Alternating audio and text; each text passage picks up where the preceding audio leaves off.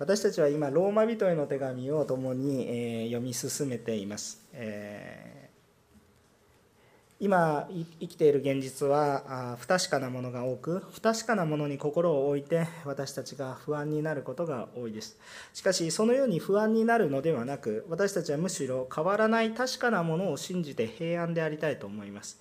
変わらないものは安定している。安定しているものの上に立てば平安がやってくるということを覚えます。私たちがこの変わらない神様の約束は何か？それは罪人を救ってくださる福音の希望だ。この福音をしっかりつかむということを私たちが信じていきたいと思います。このようになれば私たちのうちに平安があります。信仰に立つ信じる思い福音の希望をしっかりとつかむ。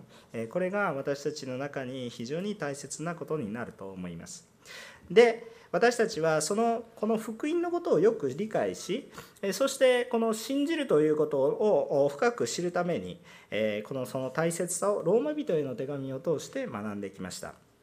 で私たちの中にこの自分の力でどうにかできるものではなくイエス・キリストを信じる信仰によって罪からどのように救われていくのかという話をずっと学んできましたまたその信仰生活の中に起こる葛藤罪による葛藤でさえもこの主を見上げるものとなりまた精霊によって私たちがその葛藤にさえも打ち勝ち成長できるものに変えられていくんだということをこれまで学んできました。えそれがこれまでローマ人への手紙の1章の1章から8章の途中まで書かれてあったことですねそして今日は何を学んでいくのかあ精霊様により自分自身だけではなくそしてそれは人だけでもなく全てのものが変えられていく希望があるんだということとそしてそれがご自ご自身によって確実に成し遂げられることなんだということを学んでいきます。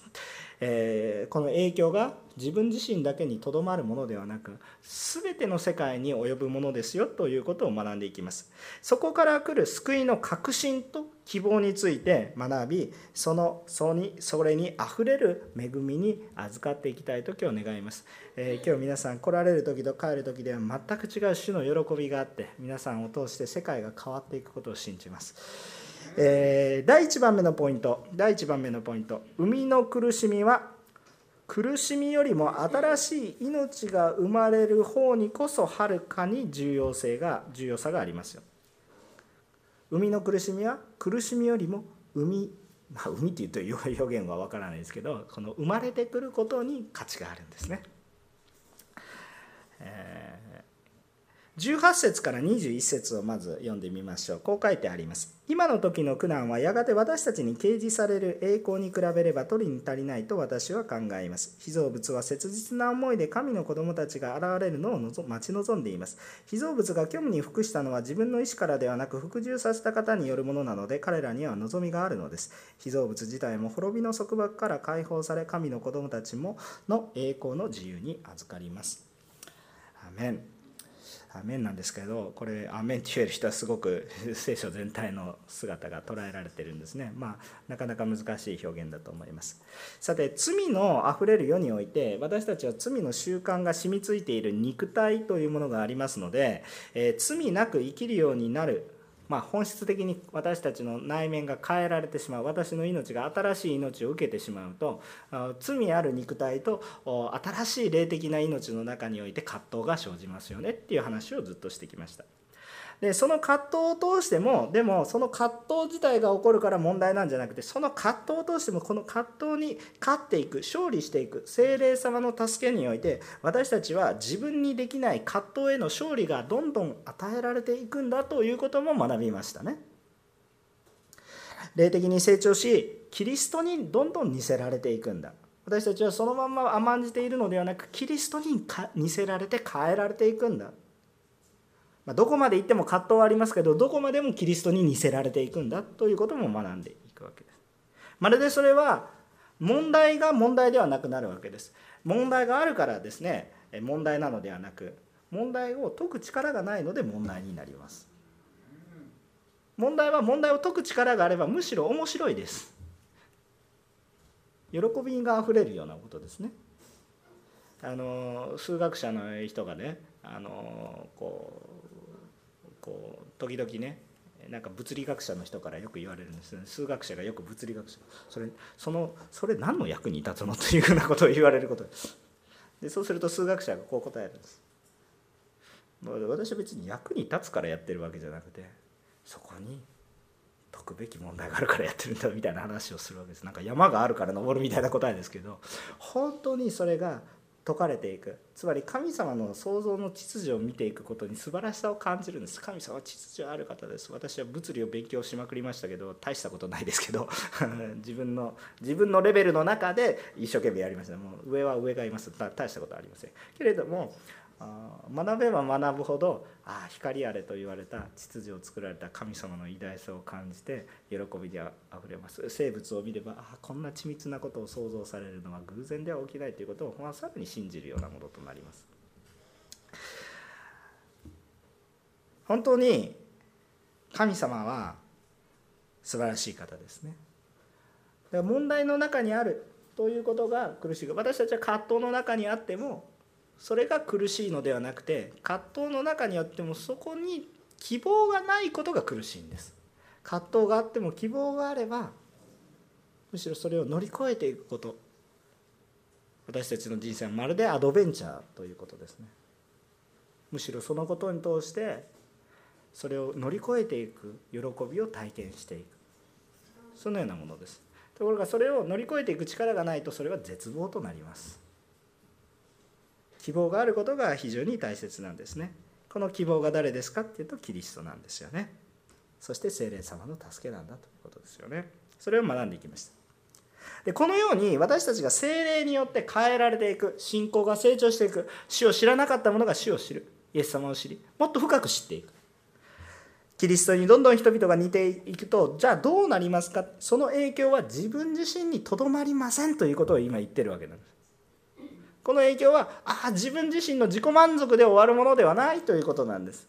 イエス様に対する信仰というのは自己満足で終わるようなものではない。その影響は周りに影響を与えます。その影響というのは人ばかりではありません。それは全ての被造物に至りますよという話をした。つまり世界に影響が及びます。何をちんぷんかんぷんなことを言ってるのかなと思うかもしれませんが。かつて創世紀の3章においてはアダムが罪を犯したと聖書にははっきりと記録されています。そのアダムの罪の結果どうなりましたか？地が呪われ実りを作物を実らせることができなくなった。あのどう考えても因果関係が人間的にはないように思いますね。物理的な因果関係が見えません。どう考えても。はい今日私が悪いことをしました。作物が実りません。何もつ 何もつながりませんね。分かりましたよね。今日私が悪いことをしました。でも今日は雨が降り作物が実ります。そうそう考えます。当たり前の話ですね。それが人間の限界だということです。そそれしか考えられないのが人間の限界です。主はそうではないということです。つまり作物を実らせ恵みを与えておられるのは誰か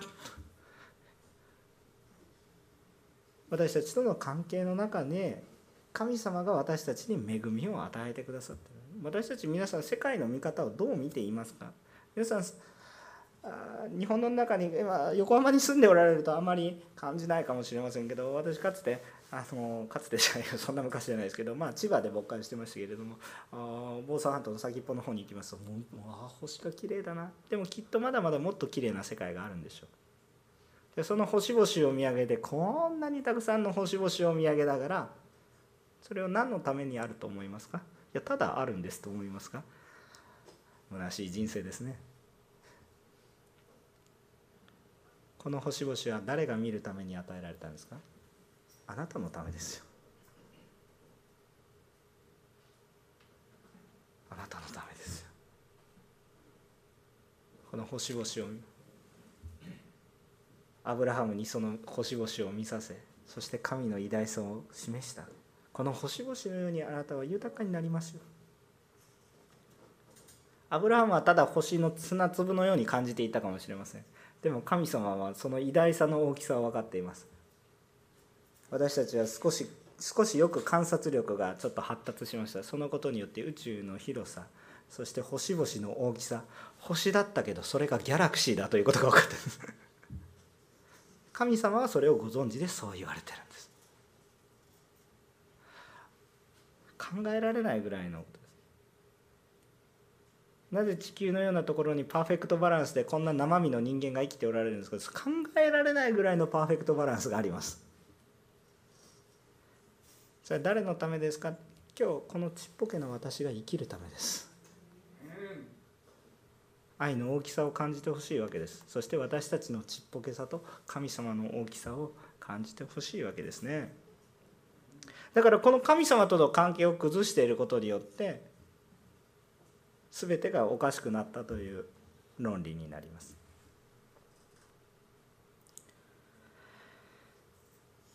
アダムが罪を犯した結果主がそのことを分からせるために作物が罪を犯したということが分かるようになるために、え、この地が作物を実らなくなりました。現在私たちが仕事で苦労するのはこれが原因です。何でもかんでもこう言い過ぎたわけです。突き詰めると仕事関係で苦しんでいる人はそれも突き詰めると原因は罪にあります。根本的な罪の話ですね。なんか私悪いことしましたか？そういう話ではなくて。そういう現状があるということ。私たちの与えられてる仕事が辛いはずがないんです神様から与えられてる。喜びなんですね。だから仕事をしていて喜ぶ時もあるでしょ。何もするなと言われたらこれも拷問でしょ。仕事をしていてやりがいがある。それは神様の豊かな恵みがある。でもそのやりがいもまた勘違いする人もいますけれども。本来人々は活躍して輝いているものなんです。主の中にあったらそういうことでしょう。ブラック企業なんてものはありません。主の中にあるならば。ところが残念ながら罪があるのでそういうものが欲を書いてしまう。さまざまなことが起こる。全てのことがそうだと気づける人はイエス様を知らなければ難しいでしょう。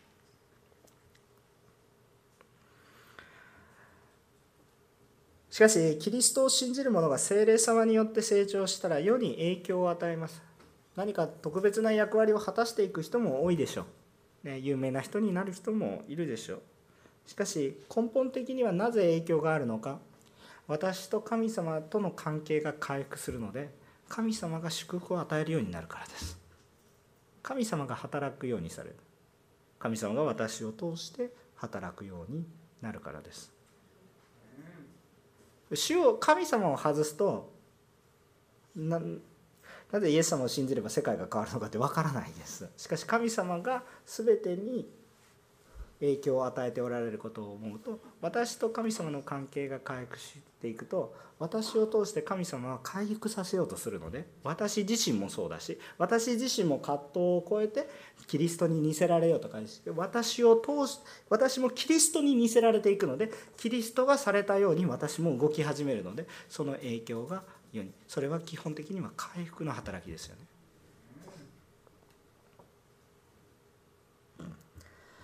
私が精霊様によってキリストと共に歩むものになることを通して人の罪が束縛から神の子供へと変えられたようにね2段階の話をしましたよね。罪の奴隷ではなく神の奴隷。でも神の奴隷ではなく神の子供とされるんだよ。こういう話をしたわけですよね。それがあると同じようにこの世の全てのものも滅びから滅んでいく。どんな滅び？こう全てのものは宇宙の法則ではどんどん衰えていくんですね。エントロピーの法則。まあちょっと分かったような分かってないようなこと言いますけど。全てのものは劣化していきます。それと逆のことが起こります。回復が起こります。罪の束縛滅び滅びの束縛からもともと至る神の栄光の自由を取り戻していくんですね。罪の束縛ではなく神の栄光の自由2段階の祝福ですね。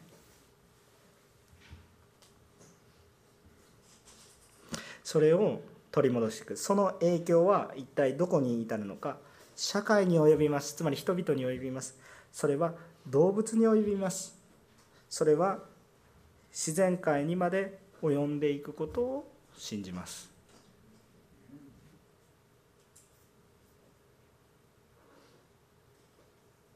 主が世を管理するように私たちに命令を下されました。よく収めなさいと。アダムに命令されました。それが主の御心の通りに回復していくので世が回復していきます。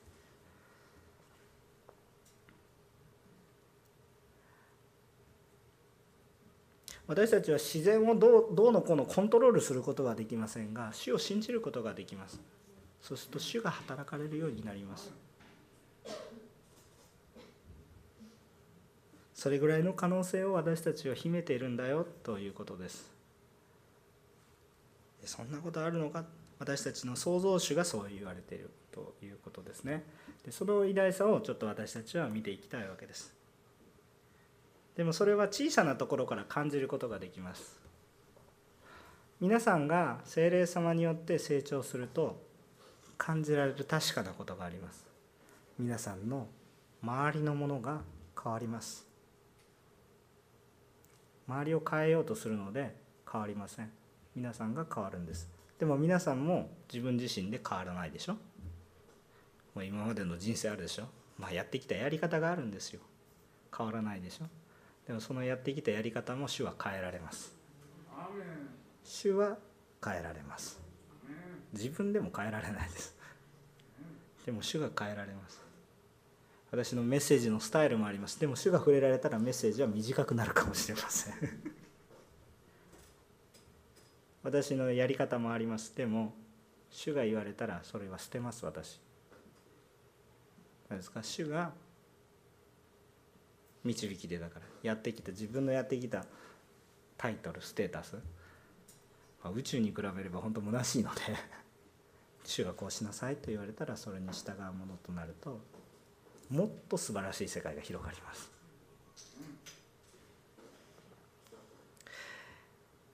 人が一人救われていくっていうのはそれぐらい大きいことです。人が一人救われるっていうことは一人の人っていうのはすごく重要です。一人の人を大切にしましょう。一人の人が変えられていく。私自身が変わることはあんまり教会に影響はない。とんでもないです。皆さんが成長することは全ての人の祝福となります。22節から25節をね読んでみたいと思います。こう書いてあります。私たちは知っています。被造物のすべては今に至るまで共にうめき、共に生みの苦しみをしています。それだけでなく、えー、御霊の発歩をいただいている私たち自身も子にしていただくこと、すなわち私たちの体があがなわれることを待ち望みながら心の中でうめいています。私たちはこの望みとともに救われたのです。目に見える望みは望みではありません。目で見ていないものを誰が望むで目で見ているものを誰が望むでしょうか。私たちはまだ見ていないものを望んでいるのですですから忍耐して待ち望みます。アメンこのように私たちが新しく変えられる時に生みのと苦しみが伴います。この苦しみは生みの苦しみだということです。私たちは確かにキリストと共に十字架にかかり十字架に復活によって新しい命を得たと見なされるわけですよねイエス様を信じるならば私の罪ある体は一度死にそして罪のない新しい私へと変えられたと信じているわけですね。そのように聖書に書かれてあり私たちもそれを信じているわけです。だから私の罪はもう裁かれておりもうイエス様によって処分されているので私はもうその罪の責任を負う必要がない。むしろキリストと共にさらに罪を犯すのではなくキリストと共に豊かな霊的な歩みを進めていきましょう。というのが私たちのことでした。でもそこには死と誕生というもの新しい新生新しく生まれ変わるということがあります。でこの生みの苦しみ自体もまあ本当に罪に起因しますよね、えー、どうして生みの苦しみがあるのか聖書ははっきりとその原因は罪にあると語っていますね、えー、女性は、えー、腹を痛めて苦しんで子供を産まなければならない。これは罪を犯した結果そうなりましたね。苦しみが増し加わったわけです。苦しみが増し加わったわけです。この苦しみのしかしこの苦しみの根本は誰が背負ってくれましたか？イエス様が背負ってらっしゃるんですね。イエス様が背負っておられます。つまりそれが十字架だってことです。私たちもこのイエス様を信じることによってイエス様が苦しまれ死なれけれども復活されたことによって新しい命を得たということを見なされ私たち自身も新しくなります。だから救われた私たちもじゃあ一体どうなるのかっていうと私たちはキリストに似せられた形になっていきます。新しくされたんだけど私たちもその生みの苦しみを経験していきます。キリストに似せられていくから。なんか新しく命になったからはい私はもう自由。はい何でもかんでもする。しかしその自由与えられた新しい神様に与えられた自由を何に用いますか？与えられたその自由を何に求めますか？何をしてもいいですけれども何でも全てのことが神に喜ばれることであります。何をしてもいい自由を与えられる。これもう罪を犯すことすらもできる自由ですけれどもしかしその自由の中完全な自由の中で神に栄光を期すのは何ですか？むしろその自由を主に捧げ主に従っていく。キリストは完全な自由です。私たちを救う救う義務はありません。裁く権利はあっても私たちを救う義務はありません。だってキリストは被害者なんですから。契約を破ったのは人間なんですから。なんで被害者が加害者を助けないといけない理由があるんですか？ありません。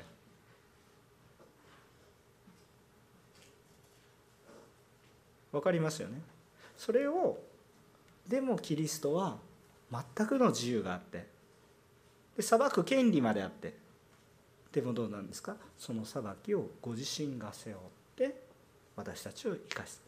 さあ私たちに今度バトンタッチが渡っていきました。私たちも許されました。自由です。罪の束縛から解放されました。この自由を何に用いますか？でもだんだんキリストに似せられていくものになります。そうするとそこにある苦しみから目を背けたくなくなります。むしろそれを主によって変えられていくわけですね。私たちはキリストに似せられていくんですから。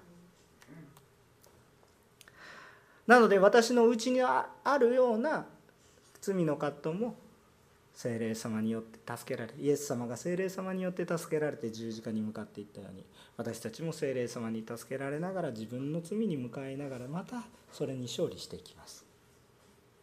新しくされていきます。一方で世の中にあるさまざまな問題に対しても見て見るふりができなくなります。それを私が正しい変えてやろうではなくてそこに共に苦しみます。共に苦しみイエス様がされたようにしていくわけでしょ。もちろんそこに注意もあります。示唆もあります。でも基本的には共に苦しんでいきます。じゃあなんでこんな苦しみ苦しみ信仰苦しいじゃないですか、えー、苦しい時があります。でも根本的に本当にイエス様によって満たされてる人を見たその人を見てる時に苦しいですか？皆さんそう 皆さんそこに魅力を感じてないでしょう。おそらくなぜそ、ま皆さんこの教会に来られるんですか？それは苦しくなりたくて来てるわけじゃないと思います。それは何かって言ったらそれをこうはるかに超える豊かな恵みがあるわけです。これは海の苦しみなんだ。海の苦しみを通して出てくるのは新しい命なんだ。新しい命があるからこそこんな死ぬほどの苦しい思いをする価値があるんですね。それをロークする価値があるんです。最近の生き方の中においてはどう人生を楽しむか楽しいかが自分たちの人生の判断基準であるように思います。今の時代はね。あの、まあ、そんなに深く考察しているわけではないです。私の主観でありますので語弊がいっぱいあると思いますけど。今楽しいかどうかが人生。仕事が楽しいかどうか。面白いかどうか。が今日生きる。その基準のようなきます。気がします。確かに主と共に歩むことも楽しいことですね。でも苦しいことは苦しいのは嫌だ。それは誰でもそうです。そうなんですけれども。その楽しいことだけが良い。刹那的な喜び。楽を求めていく。でもその先に何があるのかっていうのが虚しいんですね。その先に何があるのかが見えていないと虚しいんです。楽しい先に滅びがあるならばそれは虚しいんですね。でも苦しさの先に命があるならば私はその苦しみを喜んでおいましょう。これがビジョンですね皆さん。これがビジョンですね。皆さんは自分の人生にビジョンがありますか？誰のビジョン？神様のビジョン？皆さんは教会に対して神様のビジョンを抱いておられますか？皆さんはこの地域に対して神のビジョンを見ておられますか？日本に対してビジョンを見ておられますか？それとも自分が楽しければいいと思いますか？大きな差がある。生みの苦しみを通らなければ新しい命が生まれません。それは今私たちの社会には問題が多いからです。苦しみます。でも苦しいから嫌だというふうにしますか？楽だからやります。ではない。そこに命が生まれてくるから私たちはロークすべきなんですね。ここで私たちが覚えておきたいことは何か？その生みの苦しみの苦しみ。これは苦しみよりもその生まれてくる新しい命の方がはるかに価値があり影響力があるんです。比べることができないぐらい栄光があります。なので私たちはそれに預かる。もう比べることができないんです。はるかに大きなものです。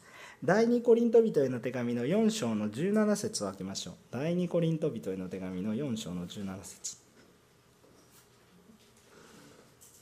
コリント人への手紙の4章の17第2ですね第2コリント人への手紙の4章の17節にはこのように書いてございます今日は春の嵐精霊様が風を吹かしてくださったんですね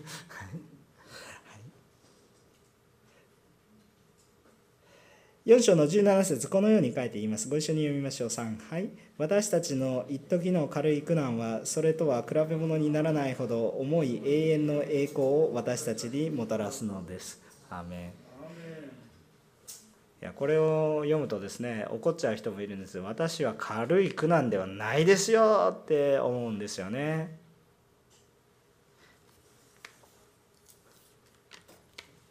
もう一箇所お読みしましょう。ローマ書の5章の1節から5節ローマ書の5章の1節から5節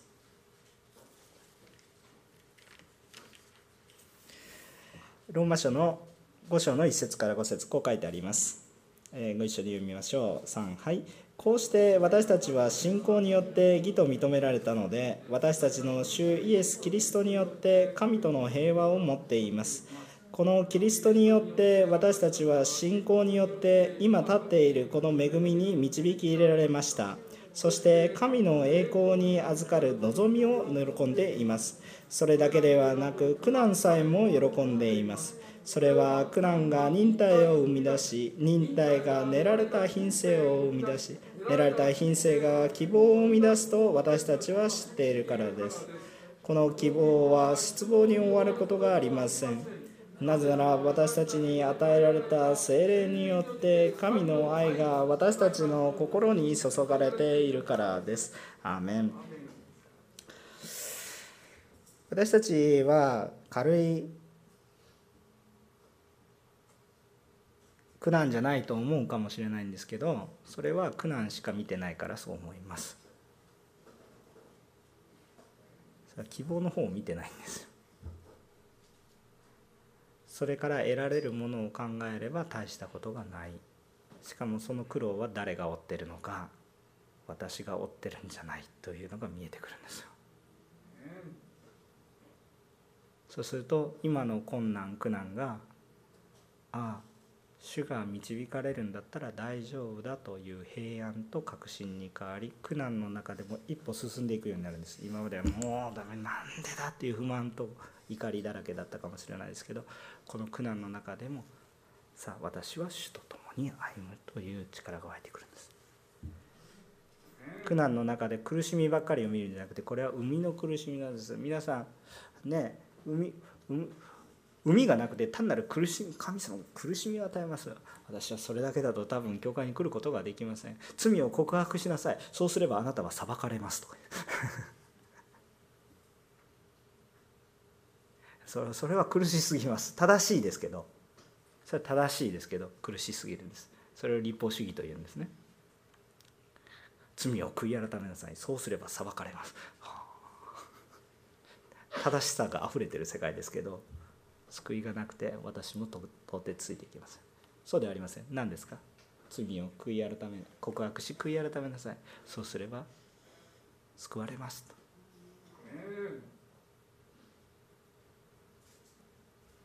正しさだけでは人は救われないんですね。それと同じように私たちも苦しみばかりを見るのではなく主は苦しみを与えられますが主は希望を与え豊かな恵み神の栄光を与えるための通過点だということを覚えるならば皆さんどうですか？私ねあのちょっと冗談じゃなくいろんなことを考えたんです。あの私たちの教会もそんなに豊かな感じではないんですけれどもしかしねあのもっと貧しい教会に仕えている時も伝道する時にねもしね100万円かけて人一人が確実に救われるって分かっていたら100万円かけます。まあそういうわけにはいかないんですけれども あのそう、えー、かけたからといって救われるとかそういうそういう世界じゃないんですけどもし100万円かけて主があの救われるよっていう約束を与えてくれるんだったら100万円かけてもいいです。借金したっていいです。そう思えるほどの価値があるんです。大したことではありません。天に行く時に私たちの借金まではついてこないです。天に宝が積まれてますから。それぐらい価値のあることなんですね。目を覚ますとね。そういうふうに本当に思えることなんですね。何に価値があるのか何に苦労すべきなのか。本当に目を覚ますべきであるあります。私も子供たちの親であります。私は何何に苦労すべきでしょうか。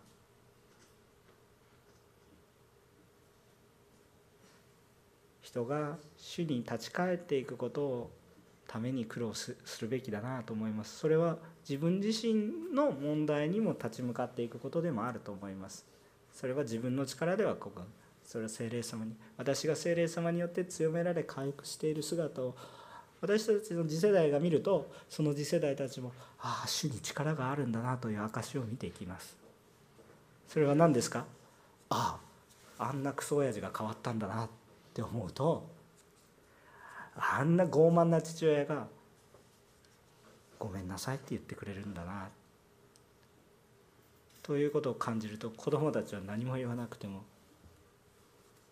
それはすごい力があるということを感じるわけですね。私たちが変わると周りが変わっていくんですね。苦しみが一瞬あるかもしれません。プライドが崩れるかもしれません。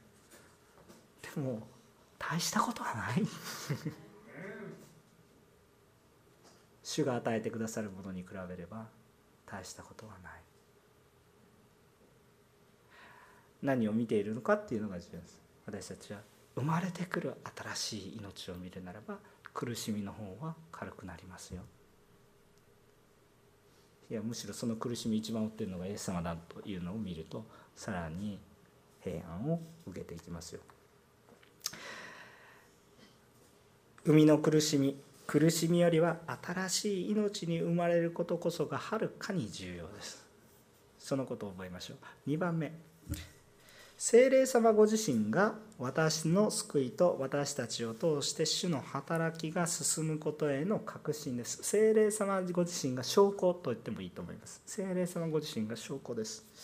えー、ロマ人への手紙のまた8章に戻りますが26節から30節をお読みします。26節から30節同じように御霊も弱い私たちを助けてくださいます。私たちはどう祈ったらよいかわからないものですが御霊ご自身が言葉にならないうめきを持って取りなしてくださるのです。人間の心を探る方は御霊の思いが何であるのかを知っておられます。なぜなら御霊は神の御心に従って生徒たちのために取りなしてくださるからです。神を愛する人たちすなわち神のご計画に従って召された人たちのためには全てのことが共に働いて益となることを私たちは知っています。神はあらかじめ知っている人たちを神の体形と同じ姿にあらかじめ定められたのです。それは多くの兄弟たちの中で御子が長子となるためです。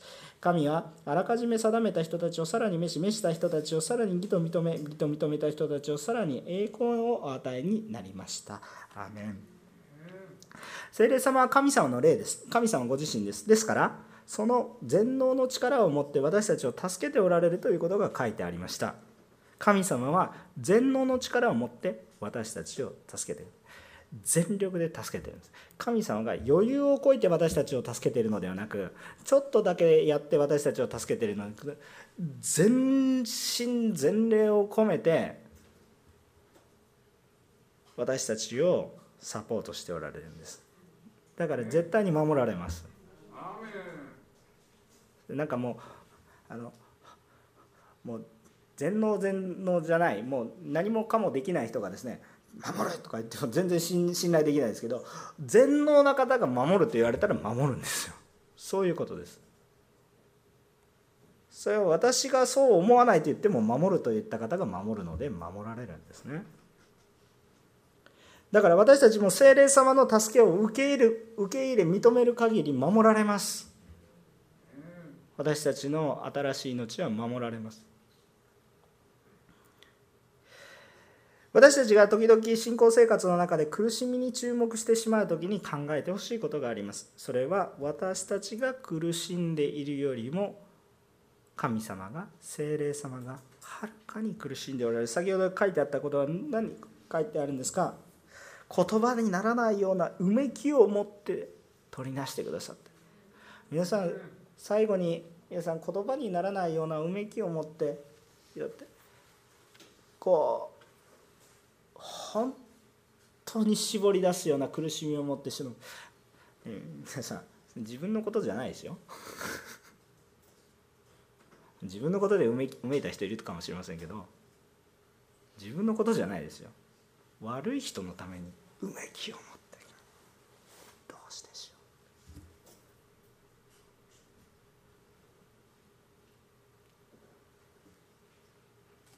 神様が苦しんで私たちを。神様があぐらをこえて「お頑張頑張れよ」って言ってるわけじゃなくて神様ご自身が苦しみを持ってそれをされていることを思い出してください。イエス様が死ぬほどにまで私たちを愛されたことを思い出してください。私たちが苦しみで苦しい苦しいと言ってる時にそれを思い出してください。全能なる神様が全てを捨てて私たちのために苦しむ。滅ぼしはいいじゃないですか。もう分かってないねバン。圧倒的に楽です。でも愛するがゆえに苦しまれた主が苦しまれた一切苦しむ必要のない方があえて苦しまれたんだということを覚えてください。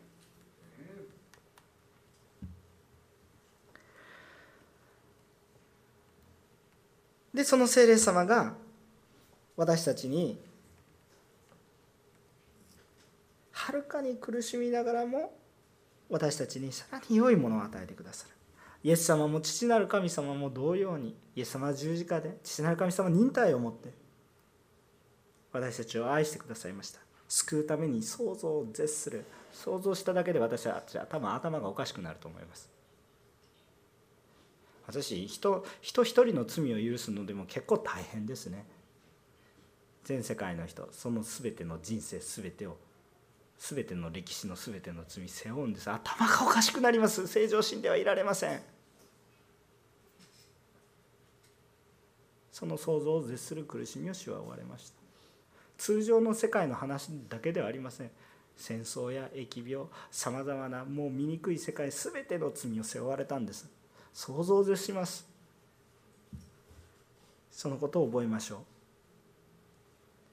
う。なおもでも神様が与えてくれるのは平安です。私たちが生きることです。だからこの神様が私たちを助けると言われている28節は私たちにとって大きな慰めです。神を愛する人たちすなわち神のご計画に従って召された人たちのためには全てのことが共に働いて益となることを知っています。私たちは知ってます。アメン。皆さん今回コロナウイルスで大変な人生を歩まれている方多いと思います。この人生この大変な中を通して主と近くなられた人は幸いです。苦しみを通して主と近くなられる人は幸いです。それは苦しんだ甲斐がありました。苦しみを通して主を主から離れた人どうぞ主のもとに戻ってください。私はそのためにロックしたいと思います。弱いから主が助けてくださると信じます。私たちは神様のご計画を信じましょう。私たちは誰が救われるかどのようにして救われるか神様はご存知ですけど私たちには分かりません。だから私たちは一生懸命やります。でも主は確実にそのご計画を持っておられます。主は私たちを通しても働かれ必ず救う人を罪から救い出してくださるということは信じます。どのようにしてかいつか分かりません。けれども私たちを先に召し先ほど読んだ前半のように全ての被造物に影響を与えるという約束を与えておられるんだから私たちを通しても主がそのようにされる。私たちはどのようにしてかは分かりません。苦しみを伴うかもしれません。でも確実に信じることは何か。私たちが主と共に苦しみを負えば主と共に生きるものは増し加えられる。アーメン。私たちが生きる栄光主から与えられる。安心して苦しむ時は苦しみ。安心して喜ぶ時は喜んでいきましょう。神様が与えてくださる栄光は今の苦しみとは比べ物になりません。単に罪からの救い出して義としてくださるばかりか神の子としてさせてくださったんです。神はあらかじめ定めた人たちをさらに召し召した人たちをさらに義と認め義と認めた人たちがさらに栄光を与えになりました。同じことを何回も言ってますけれども。これは神様を受け継ぐ相続なんだ。全てをさっき星の話をしました。これ誰のものですか？神のものです。これを受け継ぐのは誰ですか？主と共に歩んでいる皆さんです。レベルが違うという話です。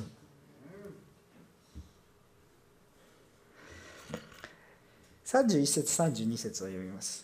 ではこれらのことについてどのように言えるでしょうか？神が私たちの味方であるなら誰が私たちに敵対できるでしょうか？私たちすべてのためにご自身の御子をさえ惜しむことなく死に渡された神がどうして御子と共にすべてのものを私たちに恵んでくださらないことがあるでしょうか？重い言葉ですね。私たちが神様が与えてくださる神様が私たちに与えてくださるものはどれぐらいのものですか？文字通り全てです。文字通り全てです。私たちが考える全てとはレベルが違います。文字通り全てです。ですから他のものと比べることができない。全世界のものを集めたって無理です。なぜならイエス様が全世界を創造されました。言葉によって。世界を創造できる方を捧げたんですよ。もう全てですよ。もうもうちょっと想像を超えます。頭頭がおかしくなるぐらいに全てです。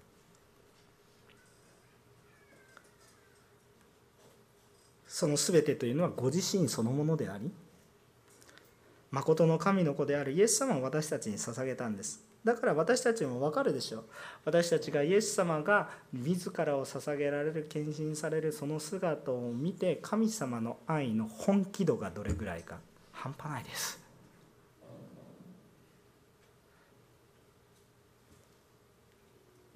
神様は私たちを本気で救おうとされ全能なる神様が本気で私たちに向き合われてるんだということを感じるわけです。34節から39節最後まで読みます。誰が私たちを罪ありとするのですか？死んでくださった方いやよみがえられた方であるキリストイエスが神の右の座につきしかも私たちのために取りなしてくださるのです。誰が私たちをキリストの愛から引き離すのですか？苦難ですか？苦悩ですか？迫害ですか？上ですか？裸ですか？危険ですか？剣ですか？こう書かれています。あなたのために私たちは休みなく殺されほふられる羊とみなされています神様のことですね。しかしこれら全てにおいても私たちを愛してくださった方によって私たちは圧倒的な勝利者です。私はこう確信しています。死も命も見つかりたちも支配者たちも今あるものも後に来るものも力あるものも高いところにあるものも深いところにあるものもその他のどんな被造物も私たちの主イエスキリストイエスである神の愛から私たちを引き離すことはできません。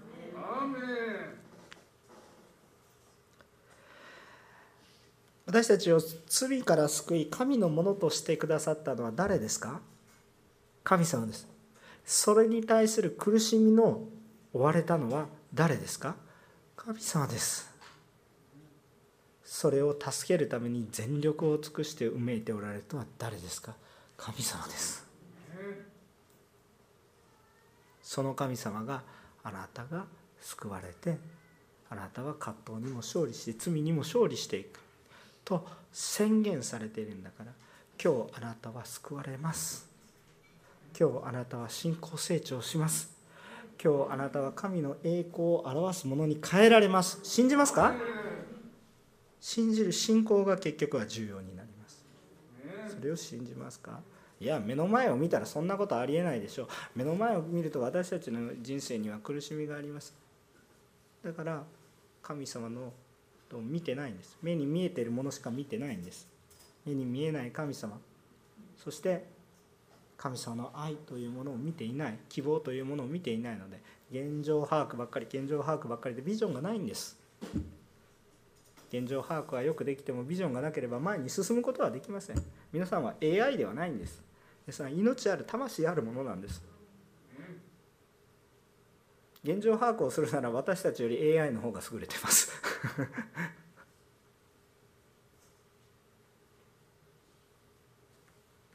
私たちに与えられているのは神のビジョンを達成していくことです。それは誰の力によって？精霊様の力によって。成し遂げられていくんですね。今日私たちはあなたを守られる方私を守られる方がいるということを知ってください。そうであるならば私たちは守られます。その守られる方がどういう方かを知れば知るほど私たちは平安を。一言で全世界を作られる方が私を守られている。その平安をもって今日主に示されることには大胆に従いましょう。恐れを得ます。主の導かれることは恐れます。不可能に思えるから。横浜おんのりの皆さんどうぞ本当にキリストの栄光を世に表していきましょう。皆さんのおかげで家庭が変わります。皆さんのおかげで教会が変わります。皆さんのおかげで会社が変わります。皆さんのおかげで日本も変えられます。私はこの前も日韓の祈りで本当に涙をして祈りましたけれども政治的な話をしているのではないです。気をつけてほしいです。拉致問題の解決のためにも祈ります。ヤホーのためのことの解決のためにも祈ります。政治的な話ではありません。人間が成し遂げられるんだったら党になっているし。でもイエス様を信じた時ありえない悔い改めが起こります。ありえないことが起こります。イスラエルに敵対していたニネベがヨナの敵国の一人のわけのわからない預言者の青年の言葉を聞きながら国全体が悔い改めたような不思議なことを主が起こされる方です。私たちは何を信じてるんでしょうか？何を信じ誰を信じてるんでしょうか？その方を信じると今日礼拝に来られて映像で礼拝捧げられてる皆さんの顔が天使のようです。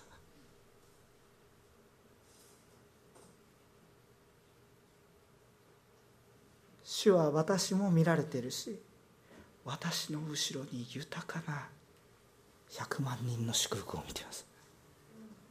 今日私が決断と決心を持って主に従うならば私の後ろに100万人の祝福があります。皆さんが祝福の通り管なんです。日本にある希望韓国にある希望中国台湾にある希望国と国の葛藤を超える隔ての壁を越える主の素晴らしいものなんです。苦労ありますか？ありますよ。苦労するんです。苦労するんですけどその奥に見えるものを見てるんですよ。皆さん見てますか？それを。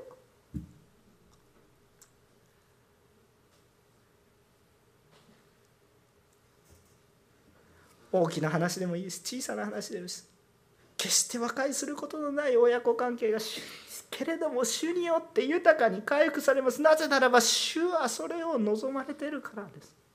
私が諦めても主は働かれます。主が全力なんです。だからそれを皆さんを通してなされようとされてるんです。弱くてもいいでしょう。CGN テレビが作った宣教のドラマが私の心を最近よく打ちます。見たわけでは見てるは最近たくさん見てるわけではないんですけどその韓国に与えられた宣教師女性の宣教師女性の地位がものすごくねソ・ソピョン先生ね。本当に。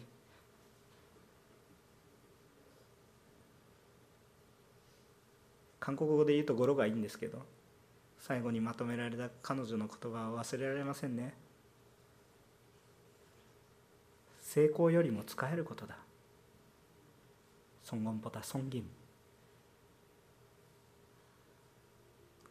私たちは何をもって成功とするんですか？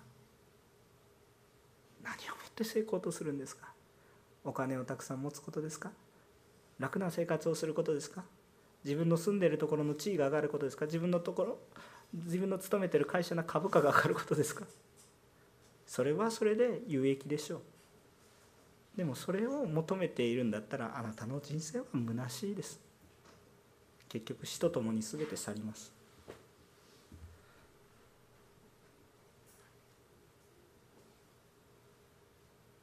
教会に仕えて霊的な豊かな大きな教会をするそれはそれで素晴らしいことです。でもそこに成功を求めている姿があるならば恵みは失せます。成功ではない。私はただ主と共に歩みたい。使えること。成功よりも使えること。主の中にロークすることは何と幸いでしょうか。それは生みの苦しみでありそれは生んでいくことができる新しい命の希望があるということです。私たち救われていない。自分には何かできるはずがない。その救いの確信。その主が成し遂げてくださる確信はどこから来ますか？私にはありません。誰にありますか？私の確信は神ご自身です。精霊様ご自身です。それを見ると皆さんの中に可能性しか見えないです。弱くても主が働かれるんだから。今日一歩踏み出しましょう。お祈りいたします。